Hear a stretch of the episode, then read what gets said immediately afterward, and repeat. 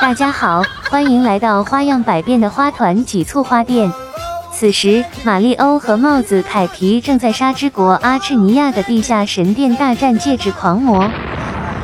怎么样？戒指狂魔这块花岗岩老顽固还挺硬朗的。我还是先把金币收集起来。其实我不想跟他打，我只是想劝降他。看到我收集金币，估计他马上就要发火了。哇，天上掉下了什么？天上掉的不是馅饼，是钻石。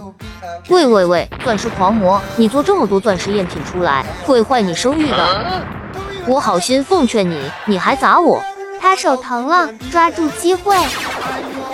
好嘞，钻石狂魔，来尝尝你自己拳头的厉害吧。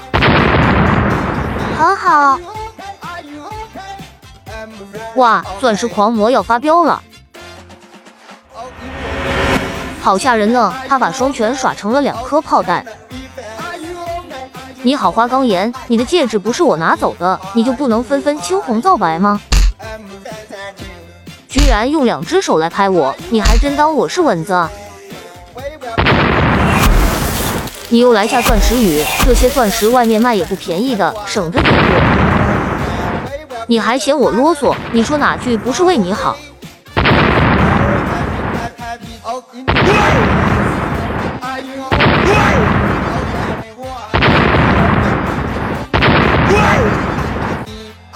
你也太狠了！出来混，迟早都是要还的。瞧你把拳头都砸得红一块青一块的，你还把崇高之月封禁在你的皇冠上，赶紧交出来！戒指狂魔交出了阿赤尼亚神殿的崇高之月。喜欢我们这段解说的请点赞，想吐槽的请在评论区留言。下期见。